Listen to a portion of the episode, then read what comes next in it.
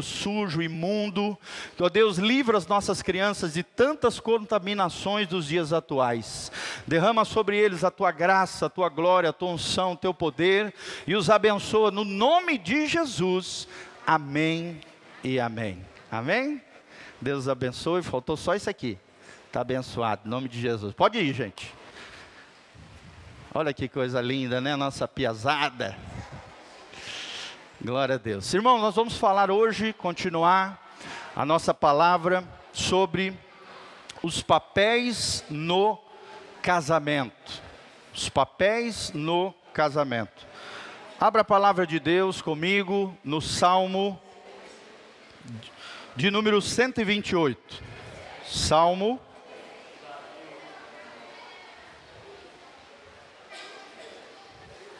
Salmo 128.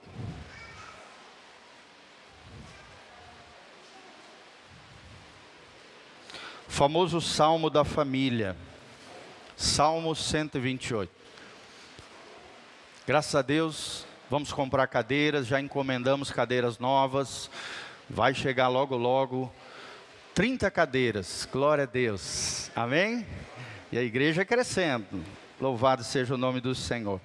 Salmo 128, meus amados irmãos, o texto sagrado, o autor aqui, Davi, nos ensina o seguinte: Bem-aventurado aquele que teme ao Senhor e anda nos seus caminhos, pois comerás do trabalho das tuas mãos, feliz serás e tudo te irá bem. A tua mulher será como a videira frutífera aos lados da tua casa, e os teus filhos como plantas de oliveira à roda da tua mesa. Eis que assim será abençoado o homem que teme ao Senhor. O Senhor te abençoará desde Sião, tu verás o bem de Jerusalém em todos os dias da tua vida, e verás os filhos dos teus filhos, e a paz seja sobre Israel.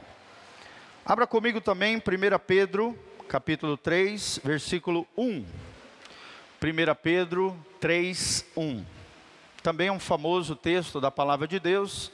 Aqui, o salmo ensina acerca da bênção de Deus sobre o lar, sobre a família, sobre aqueles que temem ao Senhor e andam nos seus caminhos. E Deus promete muita bênção, muita glória, muita graça, muito amor se você alinhar a sua família, o seu casamento, os seus, seus afetos, os seus relacionamentos, a sua vida afetiva, irmão, essa palavra ela é abrangente. Ela serve para pai, para mãe, marido, mulher, filhos, amigos, serve para tudo. Serve e é importante falar sobre esse elemento fundamental da sociedade chamado. 1 Pedro 3 trata mais sobre marido e mulher. Olha o que diz o texto sagrado. O título aqui diz: Como deve viver a família cristã. E no versículo 1, o texto sagrado de 1 Pedro 3, ele diz: Semelhantemente, vós mulheres, sede sujeitas aos próprios maridos, para que também, se alguns ainda não obedecem à palavra, pelo porte das suas mulheres sejam ganhos sem palavra.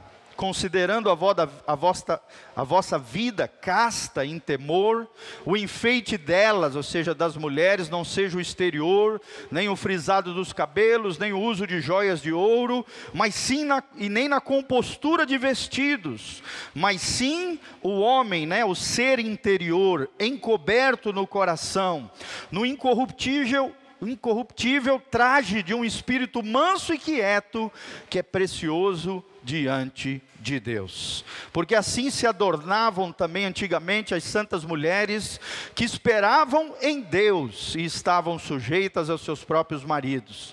Como Sara obedecia a Abraão, chamando-lhe Senhor, da qual vós sois filhas, filhas de Sara, aqui no caso as mulheres, fazendo bem e não temendo nenhum espanto. Igualmente vós, maridos, coabitai, morai com elas, com entendimento, com inteligência dando honra à mulher como vaso mais frágil, como sendo vós também seus co-herdeiros da graça da vida, para que não sejam impedidas as vossas orações. Amém? Que Deus abençoe ao seu coração essa palavra. Então, nós vimos no nosso último domingo quais são as funções, de maneira geral, do homem e da mulher. Hoje nós vamos exemplificar mais, de forma prática, o que Deus espera de você, mulher, o que Deus espera de você, homem. Você que está solteiro aqui já vai profetizando um casamento, né? Se você assim quiser, né? Um casamento nesse molde, nesse modelo do Senhor Jesus, irmão. A W. Tozer dizia, na, um grande escritor pensador norte-americano, pastor, ele dizia o seguinte: tudo está torto até que Deus endireite. Vamos falar junto? Tudo está torto até que Deus endireite. E talvez quando você olhar essa palavra, você olhe para dentro de você, para o seu casamento, sua vida familiar, e você fale: tem coisas que precisam ser ajustadas estão desalinhadas, está torto, precisa ser colocado no eixo, no prumo de Deus, no alinhamento com o céu. Irmão, essa palavra não é condenatória, não é para te jogar para baixo, pelo contrário, é para te trazer ao coração de Deus aquilo que Deus tem para você como homem, como mulher. Também não se constranja você que é divorciado, separado, viúvo, viúva, solteiro. Vai aprendendo para que, se assim você quiser formar um novo lar, uma nova família, né? Você tenha entendimento para você acertar.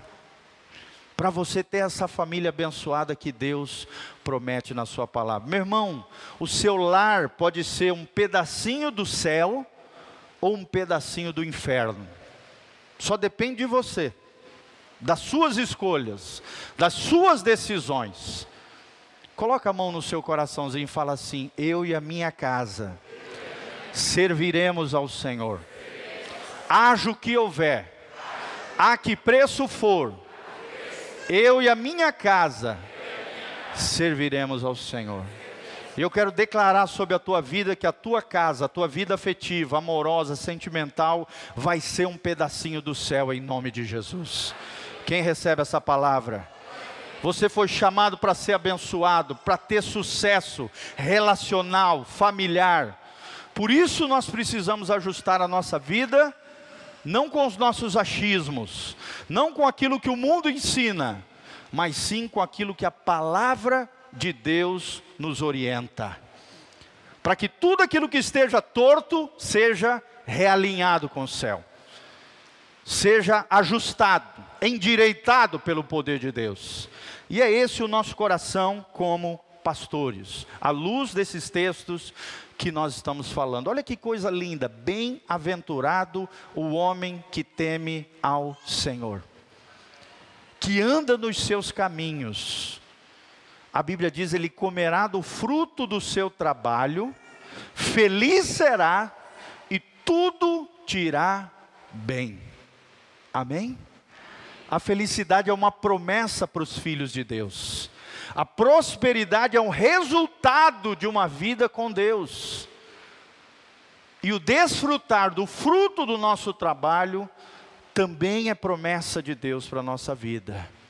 A palavra bem-aventurado no texto sagrado significa mil vezes felizes, felicíssimo, abençoado, próspero, feliz é aquele que teme ao Senhor e anda nos seus caminhos. O que é andar nos seus caminhos? É obedecer a palavra obedecer essas orientações que nós estamos recebendo aqui. Olha o que diz 1 Coríntios 11, 3. 1 Coríntios 11, 3, não precisa botar, eu vou projetar aqui. Dentro das funções do marido e da esposa. Terceiro slide, tá? Funções do marido e da esposa. O texto sagrado diz: Quero, entretanto, que saibais ser Cristo o cabeça do homem, e o homem o cabeça, ou seja, o líder da mulher. E Deus, o cabeça de Cristo. Então no céu tem uma ordem. Deus é o cabeça de Cristo, o líder de Cristo, o governante supremo sobre tudo e todos. Cristo é o cabeça, o líder dos homens, figura masculina aqui. E os homens que são casados são cabeça das suas mulheres, os líderes da sua casa. E o pai e a mãe em conjunto são o guarda-chuva, protetor dos filhos. Então é assim: Jesus é o guarda-chuva que protege o lar e a família. O homem é o guarda-chuva que protege a mulher e os filhos.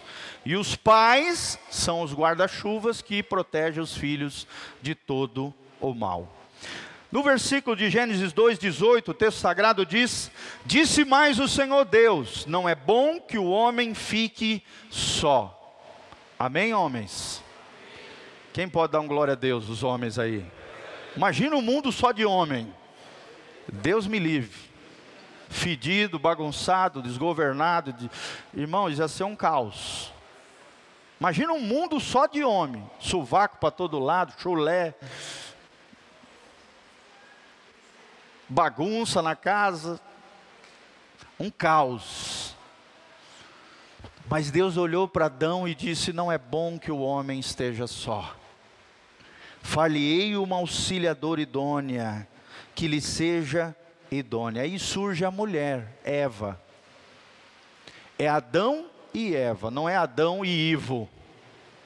Adão e Eva, homem e mulher. O texto sagrado diz: varão e varoa, esposo e esposa. Esse é o projeto do coração de Deus. Um casamento hetero, é, é, heterossexual, monogâmico, um homem e uma mulher, em unidade no espírito, formando uma nova família. Deus também diz, né? Deus falou: deixará o homem, seu pai e sua mãe, se unirá à sua mulher, e serão os dois o quê? uma só carne. Só Deus tem o poder de transformar dois seres num só.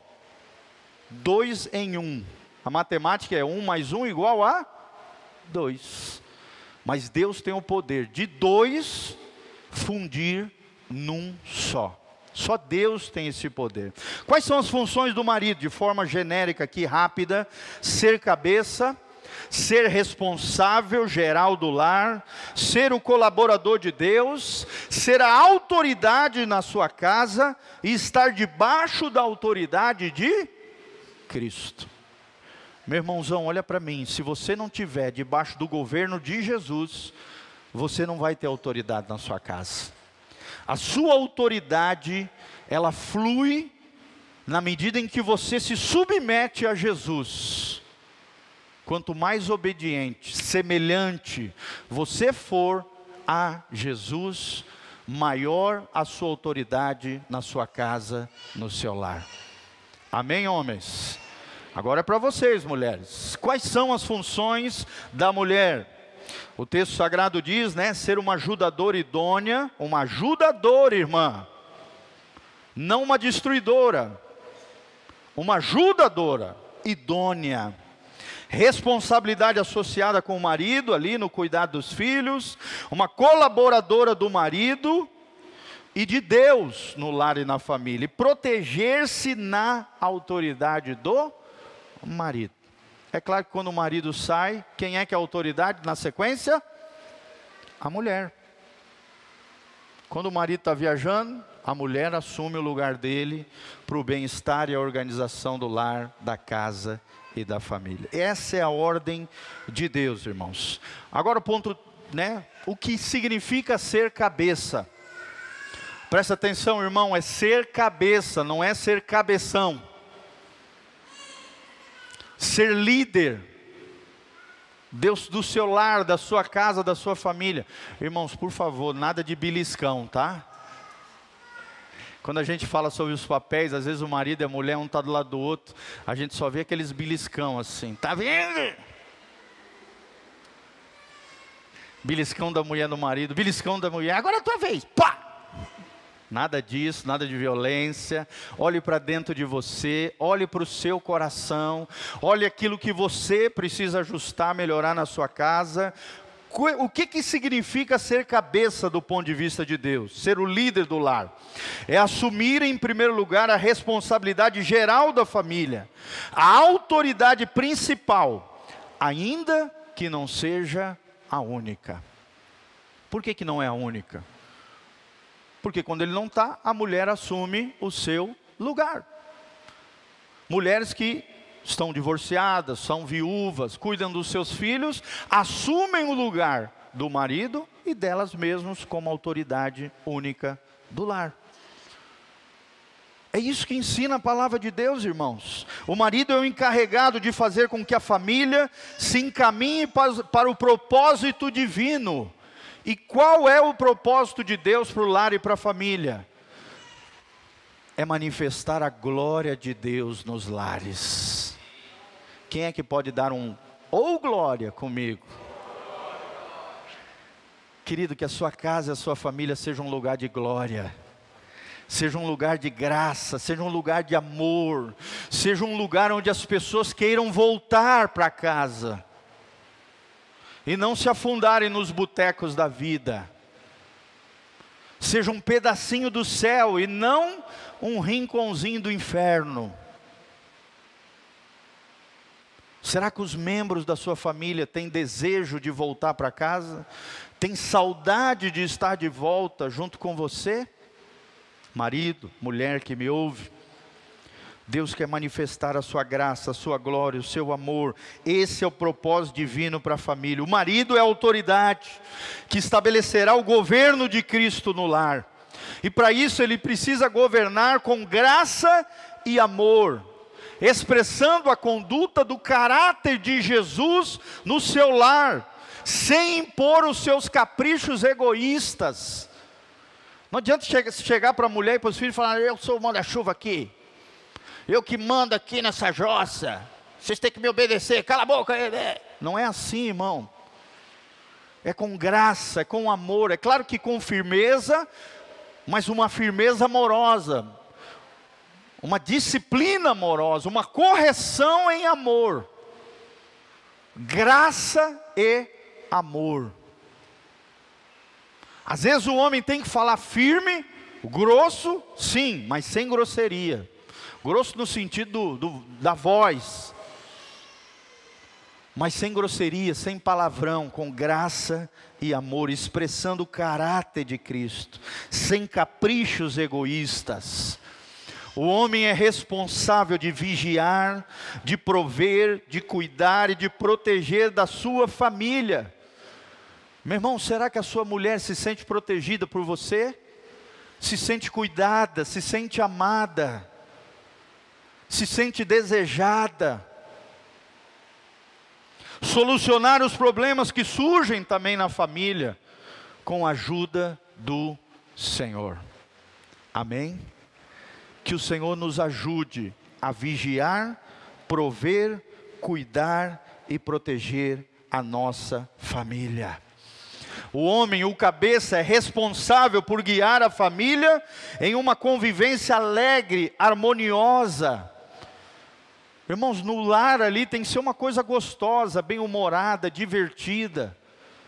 Eu fico muito feliz, né, quando eu vejo os meus filhos, são alegres, divertidos, a gente cria aquele ambiente gostoso dentro da nossa casa. Tem muitas casas que parecem um exército. A mulher é sargentona e o homem é o coronel. Os filhos têm medo dos pais. Não é assim, irmão. Ele tem que ter respeito por você, mas não medo, não pavor. Senão eles nunca vão abrir o coração com você. Você tem que criar um ambiente de alegria, um ambiente harmonioso, onde eles se sintam livres, com condições de abrir o coração com você. Contar as suas dificuldades, as suas lutas, os seus problemas. Os pais precisam ser os melhores amigos dos seus filhos. Sai para tomar um sorvete com ele, vai andar de bicicleta, vai caminhar no bosque. Pergunte aonde ele quer comer, leve ele para algum lugar que você gosta e que ele gosta ou ele quer. Faça isso, irmãos. Crie um ambiente alegre, um ambiente harmonioso, na qual todos possam se desenvolver fisicamente, mentalmente, socialmente e espiritualmente. Sabia que tem muito papai e mamãe que tratam de maneira tão dura seus filhos, em nome de Deus, em nome de Cristo, que os filhos não querem mais saber de Deus não querem mais saber de Jesus, Em vez de verem nos seus pais o Deus de amor, vem um Deus carrasco, tirano, triturador. Não é assim, irmãos. Eles precisam enxergar em nós um Deus de amor. Amém? De amor, de afeto, de afago, de carinho, papai e mamãe que estão aqui. Quando é que foi a última vez que você disse para o seu filho que você ama ele, que ele é importante para o seu coração? Quando é que foi a última vez que você trouxe ele para perto do seu peito e disse: Eu te amo, meu filho, você está no meu coração. Isso é muito importante, irmãos. Declare o seu amor para eles. Declare o seu amor para o seu cônjuge. Declare o seu amor para a sua família. Faça isso. Marcos capítulo 10, 43, quando Jesus ensina sobre a liderança servil, ele diz: aquele que quiser ser o maior, presta atenção, homem, aquele que quiser ser o maior, seja esse que vos sirva. O homem tem que servir a sua família, cuidar. Vai na padaria comprar um pão, que, que custa, às vezes, acordar antes da esposa, preparar o café para sua família? Não tem nada demais. Você não vai ser menos homem por causa disso. Não. Você vai ser mais homem. Sim ou não, mulheres? Amém. Me ajudem aí. Um homem servindo em casa. Um homem que ajuda sua esposa tem muita mulher que está ali cozinhando, fala, amor, vai lá comprar um creme de leite para mim botar na comida. É, eu não, vai tu, se vira aí. O que, que custa? Faz isso. Um homem que lidera o seu lar se doa, é altruísta, faz aquilo que tiver que fazer em prol da sua casa, da sua família. Não é só sentar no sofá, pegar o controle da televisão, né, a cervejinha do lado, tá amarrado. Cadê? Não é assim, tem homens que, que sabe, acho que são os reis da cocada. Não, irmão. A liderança bíblica é servir. Se você quer ser grande no coração de Deus, você é aquele que mais serve na sua casa. Se os teus filhos te veem servindo na tua casa, eles vão ter facilidade de servir ao Senhor, a vocês como pais e também as pessoas, seus empregadores.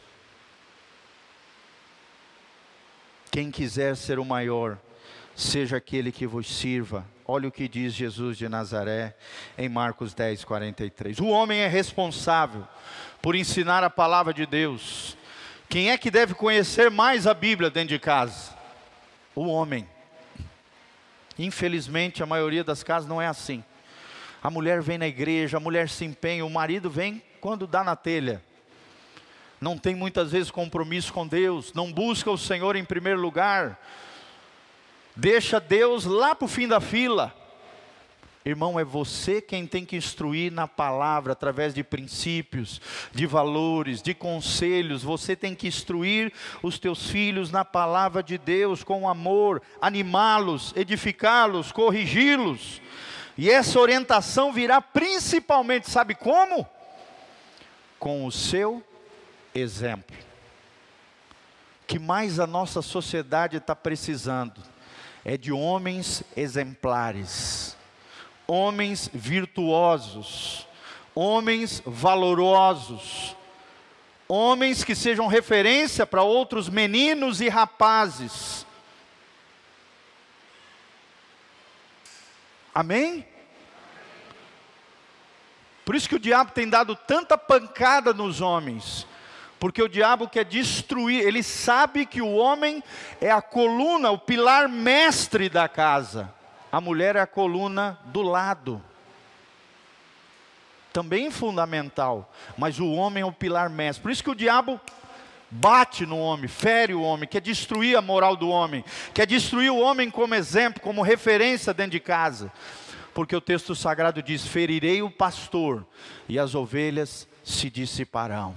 Quem são as ovelhas dentro da casa? Os filhos. Quem é o pastor da casa? O marido. Presta atenção, homem que está aqui. O diabo quer te destruir e te derrubar. ele quer te detonar de tal ponto que você vai perder a moral, o exemplo e a referência em casa. É isso que ele quer fazer contigo: roubar, matar e te destruir. Mas em nome de Jesus ele não vai conseguir, ele está sendo desmascarado aqui nessa noite porque Deus vai levantar nessa comunidade homens valorosos, homens prósperos, homens referenciais, homens de promessa, homens de compromisso com Deus, homens de aliança com o Senhor, homens que amem as suas esposas, homens que se doam pelos seus filhos, homem que chora, chora pela sua família, homem que ora e dobra o joelho pelos seus. Amém? Homens valorosos. Sabe qual foi o maior legado que o meu pai deixou para mim? Não foi dinheiro, não foi bens materiais. Eu nunca ganhei um carro do meu pai. Nunca ganhei uma, nunca ganhei nada de bem material do meu pai. Nada contra isso, se puder dar, amém, irmão. Glória a Deus. Mas o maior legado que o meu pai, as marcas que o meu pai deixou no meu coração, foram os joelhos dobrados na presença do Senhor. Quantas e quantas vezes eu vi ele lendo a Bíblia, eu vi ele anotando, eu vi ele nos ensinando os princípios e valores do reino de Deus. Quantas e quantas vezes eu vi ele entrando no meu quarto, colocando a mão na minha cabeça, dizendo: Você vai ser um homem de Deus, cheio do Espírito Santo, eu e a minha casa serviremos ao Senhor. Desde os sete, oito anos já colocou nós de joelho para orar pelas nossas esposas, dizendo: vocês vão ter esposas valorosas, mulheres de Deus, cheias do Espírito Santo. E os meus netos vão ser para a glória de Deus. Hoje meu pai tem onze netos, quatro filhos, todos pastores, levantados como pastores em outras igrejas que não a do meu pai por outros pastores, não foi por ele, por ele. É porque tem muita gente que fala assim: "Ah, ser filho de pastor é fácil. Teu pai te levantou, né, para fazer um legado ali". Meu pai me deixou um legado espiritual. Se hoje eu sou pastor, foi por graça de Deus, a misericórdia do Senhor, a unção de Deus na minha vida e por méritos próprios, não por causa do dedinho do meu pai. Amém? Quantos homens de Deus nós temos aqui nessa noite? Homens, levantem as mãos comigo, fala: Senhor, me dá graça para ser o cabeça da minha casa, um líder segundo o teu coração, um homem de promessas, um homem exemplar, um homem moral, um homem ético, um homem abençoado um homem próspero dentro da minha família, em nome de Jesus. É isso que Deus quer levantar através dessa palavra. Homem segundo o coração de Deus. Será que Ele pode contar contigo, meu irmão? Glória a Deus. Fala comigo, eis-me aqui, Senhor. Aleluia. E o que, que significa ser uma mulher de Deus? Mulheres, agora é para você. Nada de beliscão, irmãos. Nada de tapinha na mão, nada de tá vendo? Isso é muito importante. Quando nós falamos de família, olhe para dentro de você. Quem tem que mudar é você. Você só tem de poder para mudar uma pessoa, sabe quem? Você. Você não pode mudar o seu cônjuge, você não pode mudar os seus filhos, você pode até dar uma lapidada, mas quem muda é o Senhor. É o Espírito Santo quem convence do pecado, da justiça e do juízo, se você cooperar com Deus. Se não conseguimos mudar aquilo que está lá fora, quem tem que mudar somos nós aqui dentro. A chave da mudança da sua casa está em você. O que, que significa ser uma ajudadora idônea, irmão? Mulher, prestem atenção. É unir-se ao seu marido em amor, é ser solidário com Ele, é investir toda a sua sabedoria, capacidade experiência para alcançarem um objetivo em comum, livre de atitudes independentes. Tem muita mulher hoje independente, rebelde, desobediente à palavra de Deus, ao próprio Deus, ao Senhor da palavra. É claro que nós não podemos depender de pessoas, nós temos que depender de Deus. Amém? A nossa dependência precisa ser do Senhor. Mas a partir do momento que você casou, dois viraram um. Eu não posso fazer o que eu quero. A gente tem que fazer aquilo que é melhor para a família, para o casamento, para os nossos filhos. O eu morreu. E o nós passa a existir na nossa vida. Amém? Casamento significa morte à vida independente. Existem as diferenças? Sim. Existe, devemos respeitar as personalidades? É claro. Podemos ter um amigo A, B ou C, né, homens e mulheres? É claro. Mas a família passa a ser a prioridade.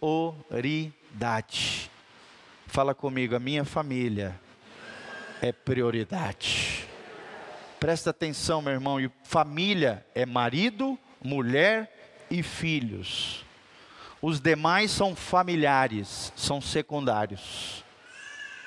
Toda vez que um jovenzinho, uma jovenzinha, um homem e uma mulher sobem ao altar, um novo núcleo familiar se forma na presença do Senhor. Família é marido, mulher e filhos. Os demais são familiares. Tem importância? Sim, devem ser amados, devem ser respeitados, é claro.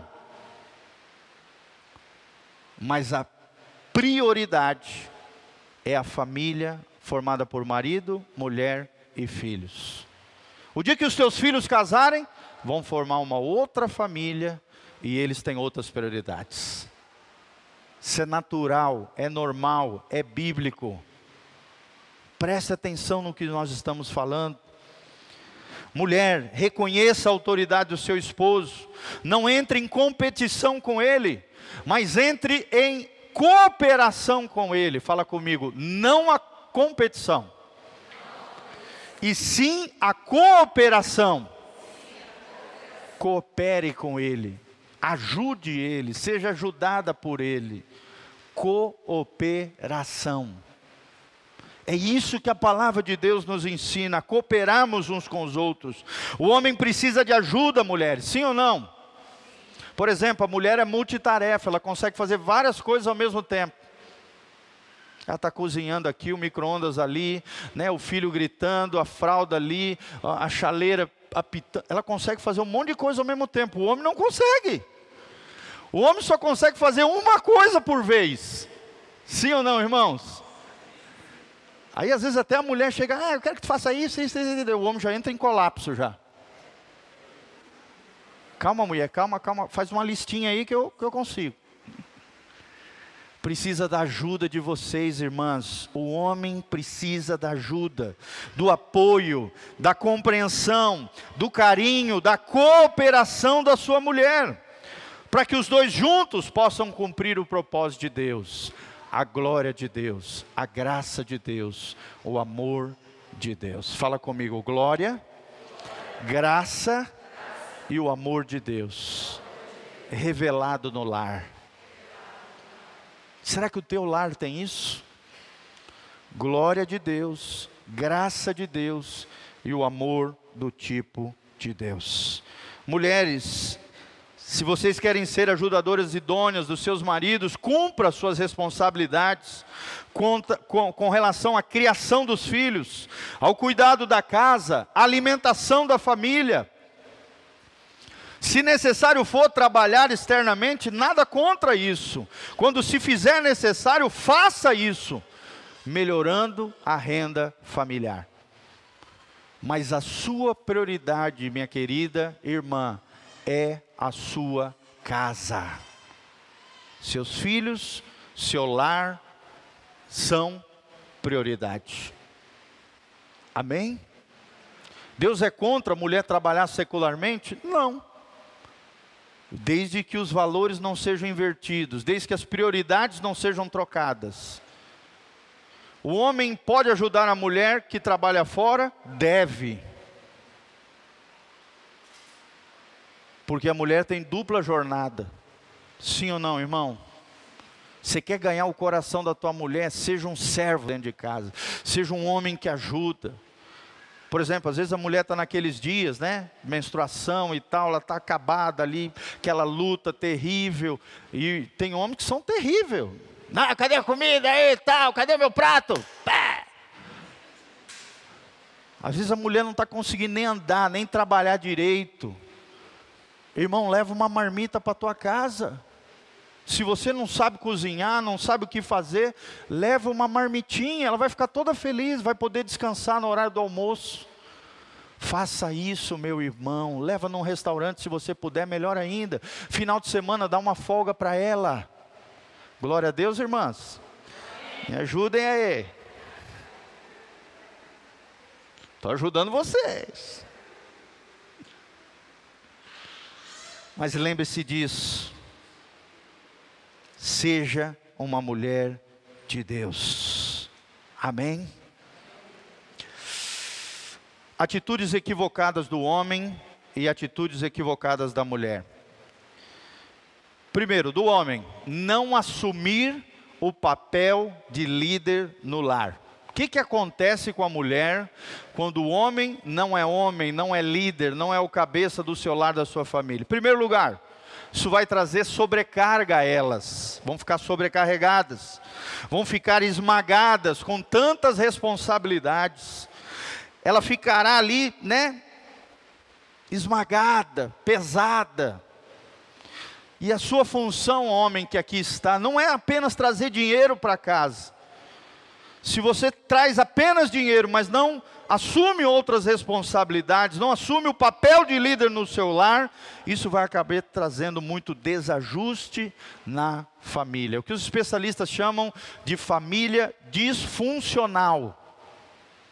Família disfuncional é famílias onde o homem e a mulher têm funções equivocadas, trocadas.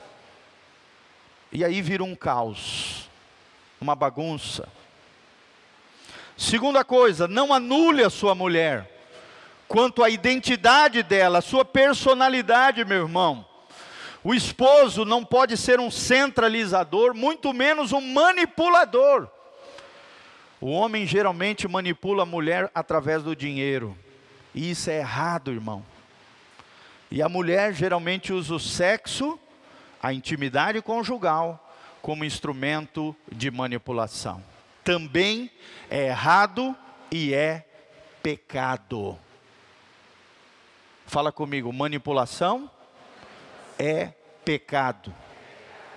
A Bíblia diz em 1 Coríntios 7: Não vos priveis uns aos outros. O corpo da mulher pertence ao homem, do homem pertence à mulher. Os dois devem desfrutar de intimidade sexual, de amor, de afeto, de carinho.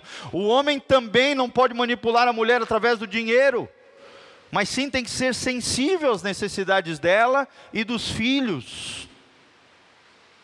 Não manipule, seja por sexo, seja por dinheiro, isso é diabólico, é errado. Não podemos também subjugar, oprimir as nossas esposas, como tem mulher oprimida, subjugada, tiranizada, humilhada, envergonhada, aterrorizada. Não faça isso porque você vai colher essa mulher arrebentada do seu lado. Sabe quem arrebentou? Você. Tudo aquilo que você faz para sua esposa, quem vai colher é você. E não só você, os seus filhos também.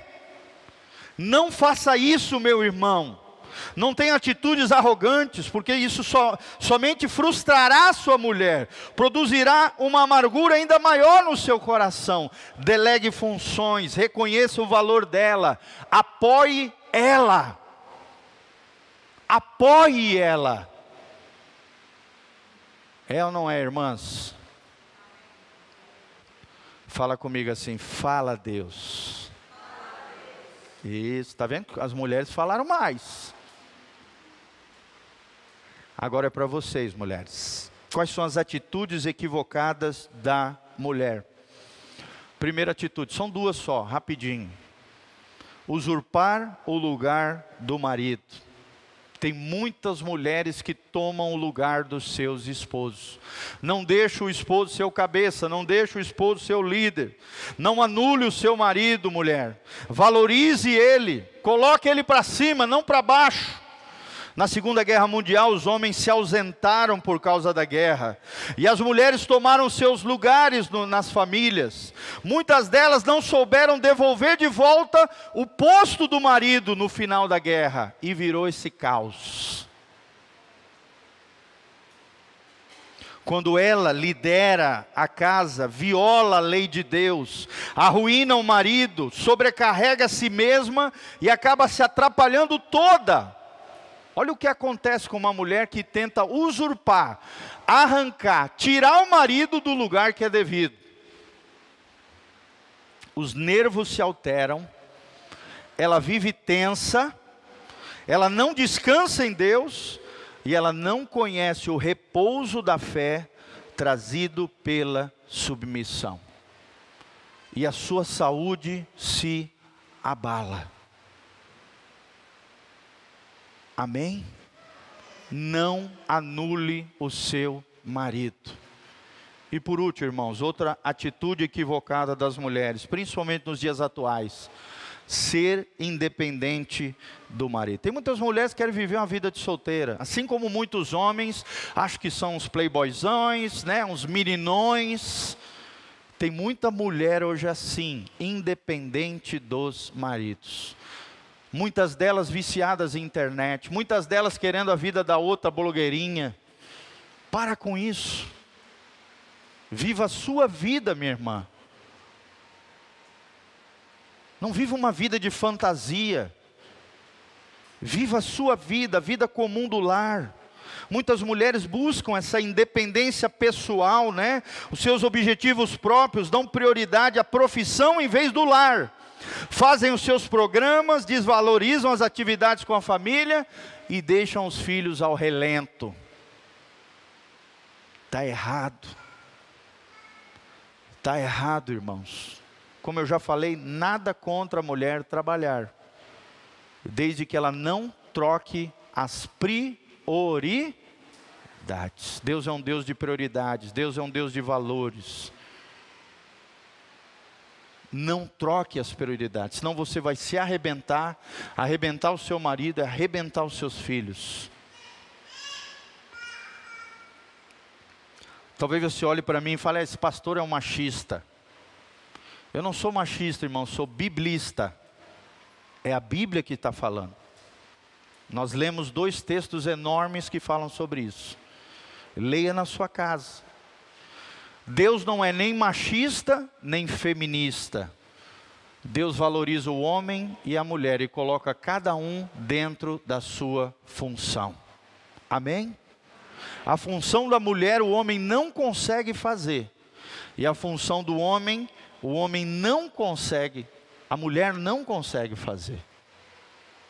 Cada um dentro do seu papel, cada um dentro do seu quadrado, cada um dentro da sua função, para o bom andamento do lar e da família, meu irmão.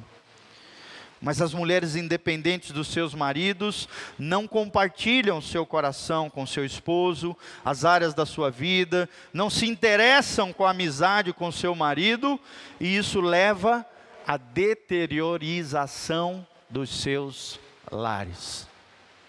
Tem muitas mulheres hoje abrindo o coração com pessoas estranhas. Tem muitas mulheres hoje, na, através das redes sociais, fazendo contatos proibidos. Assim como homens estão, muitos deles, viciados em pornografia, mantendo contatos equivocados, seja pelo WhatsApp, Facebook, essas redes sociais hoje, tem propagado os erros e falhas, pecados e tragédias. Tome cuidado, irmão. Seja vigilante. Nada de malícia com pessoas estranhas, jamais. Risadinha, brincadeirinha, coisas misteriosas. He, he, he, he. Nada disso. A malícia é o primeiro degrau para a queda moral. Fala comigo, a malícia é o primeiro degrau para a queda moral. Você que é um homem casado, não pode ficar de trelelé e conversinha fiada com mulheres. Tem que ter uma postura de homem casado, de marido de uma só mulher de marido de aliança, de compromisso. E você, mulher, não pode abrir o coração para o Ricardão. Que o Ricardão não brinca em serviço, não. Você tem que abrir o seu coração com seu marido, ou então com uma outra mulher de Deus, que possa te ajudar, uma mulher mais madura, mais velha, que possa te ajudar no momento delicado que você está vivendo. E nós estamos aqui, pastores, obreiros, homens e mulheres maduros aqui nessa comunidade para te ajudar. Eu vou repetir: tudo está torto até que Deus endireite. Deixa Deus te endireitar. Amém? Essa palavra não é para dar beliscão, não é para dar arrumar confusão dentro da família, não é para gerar acusação um no outro. Tá vendo? Olha o que o pastor falou lá, seu vagabundo. Olha, mulher, tu é uma cobra. Pronto, já perdeu o coração da. Já está profetizando desgraça sobre a esposa. Pastor, casei com uma jararaca. Você está declarando palavra de destruição sobre a tua esposa. Para com isso. Essa palavra é para os nossos corações. É para alinhar o nosso coração com o céu. E ajustar as nossas famílias para a glória de Deus. Amém? Qual é o propósito de Deus para os nossos lares? Manifestar a glória de Deus, a graça de Deus e o amor de Deus através das nossas famílias. Amém? Uma igreja forte é formada de famílias fortes. Quanto mais as nossas famílias aqui forem fortes, forem poderosas em Deus, mais essa igreja vai ser relevante e abençoada nessa cidade. Amém? Que Deus levante homens e mulheres de Deus a partir das suas casas, a partir das suas famílias, a partir da aliança entre um homem e uma mulher de Deus, da comunhão, do companheirismo, da intimidade, dos afetos, em nome de Jesus. Amém? Feche seus olhinhos, sentadinho mesmo, coloca a mão no seu coração. Eu não terminei essa palavra, ainda tem mais uma parte, tá? Três partes vai ser. Primeira já dei, semana passada, você pode encontrar nas nossas redes sociais. Segunda foi hoje. E a terceira, semana que vem, para nós fecharmos com chave de ouro. Em nome de Jesus. Pai, nós estamos aqui, ó Deus, nesse lugar. Porque te amamos, ó Deus, o Senhor é tudo para nós. Ó Deus, casamento são dois pecadores debaixo do mesmo teto que pela graça, misericórdia e o poder de Deus vivem a vida comum do lar, ajustando todas as coisas à luz da tua palavra. Aquilo que está torto, ó Deus, alinha, endireita em nome de Jesus. A começar comigo, a minha esposa, ó Deus, todos os nossos lares, todas as nossas famílias sejam ajustadas, endireitadas pelo poder de Deus que haja quebrantamento, que haja reconhecimento de falhas, que nenhum tente usurpar, tirar, arrancar, tomar conta do lugar, da função do outro, mas cada um cumpra o seu papel, a sua função, o melhor possível, dentro do possível e o impossível, o Senhor venha fazer, ó Pai. Espírito Santo de Deus, restaura os nossos lares, restaura as nossas vidas, Pai. Levanta homens e mulheres de Deus a partir deste altar.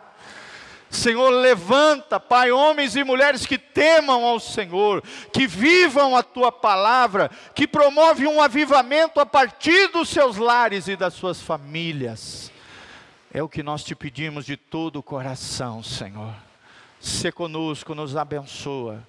Em o nome de Jesus. Amém e amém. Pai, nos abençoa agora na participação da santa ceia do Senhor. Perdoa os nossos pecados, nos lava com teu sangue precioso, nos purifica, Pai, nos fazendo mais alvos do que a neve nos ajude na jornada por essa vida, por essa terra, Pai, a fim de que, como filhos de Deus, possamos passar pelos desertos da vida e chegarmos no lar celestial íntegros, honestos, sinceros, cheios da tua graça e da tua glória, Pai. Nós te pedimos isso, nos capacita, nos purifica, nos restaura, Pai, em nome de Jesus e ser conosco nesse memorial de fé, em nome de Jesus.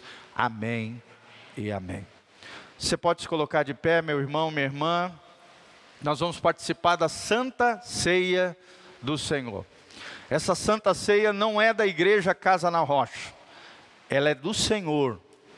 Quem pode participar da Santa Ceia do Senhor? Todos aqueles que nasceram de novo, entregaram sua vida, seu coração a Jesus de Nazaré. Amém? A mesa do Senhor não é para pessoas perfeitas, é para pessoas a, são pecadores em arrependimento. Pecadores que se arrependem, pecadores que confiam na graça de Deus, pecadores que se colocam aos pés da cruz, é para eles que servem a Santa Ceia. Na Santa Ceia nós recebemos a vida de Deus. Nós olhamos para trás, lembramos que Cristo morreu na cruz no nosso lugar. Nós olhamos para frente, criamos uma expectativa, uma esperança de que Jesus de Nazaré em breve voltará para nos buscar. Amém? Olhamos para o lado, vemos que não estamos sozinhos, fazemos parte da família de Deus, somos membros do corpo de Cristo. Quando nascemos de novo, entregamos nossa vida e o nosso coração ao Senhor. E olhamos para dentro de nós, é o quarto olhar. Para trás, a cruz de Cristo, para frente, Jesus está voltando. Para o lado, somos família de Deus, não estamos sozinhos. Para dentro de nós, examine-se o homem a si mesmo. Então, coma do pão e beba do cálice do Senhor. Amém? A Santa Ceia é para filhos de Deus que entregaram a sua vida para Jesus, que reconhecem que são pecadores e que confiam em Jesus de Nazaré como seu Senhor e Salvador das suas vidas. Amém? Não tenha nada pendente na sua vida. Eu quero dar um tempinho para você consertar a tua vida com Deus, pedir perdão ao Senhor. Fecha os seus olhos, coloca a mão no seu coração, fala com Deus. Peça perdão pelos seus pecados antes de participar da Santa Ceia. Entrega a tua vida, o teu coração a Jesus. E meu irmão, se renda aos pés do Salvador. Tome posse do sangue de Jesus que nos purifica de todo pecado receba o perdão que emana da cruz de Cristo. Se você ainda não entregou sua vida e seu coração para Jesus, faça essa oração comigo. Fale assim depois de mim, Senhor Jesus. Eu reconheço que sou pecador e que preciso da salvação, da purificação dos meus pecados. Jesus de Nazaré, purifica minha alma Fala para ele: Jesus, purifica minha alma, me lava com teu sangue e me restaura aos pés da cruz. Escreve o meu nome no livro da vida, derrama o teu Espírito Santo em meu coração.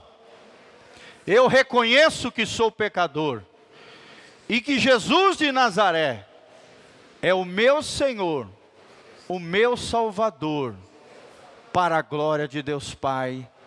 Amém e amém. Amém? Glória a Deus. A partir desse momento, se você fez essa oração de coração, você se torna um filho de Deus. Continue firme na sua fé, continue vindo na igreja, obedecendo a palavra de Deus, aprendendo com Deus, crescendo no Senhor, você vai ver o que Deus vai fazer na tua vida. Amém? Glória a Deus.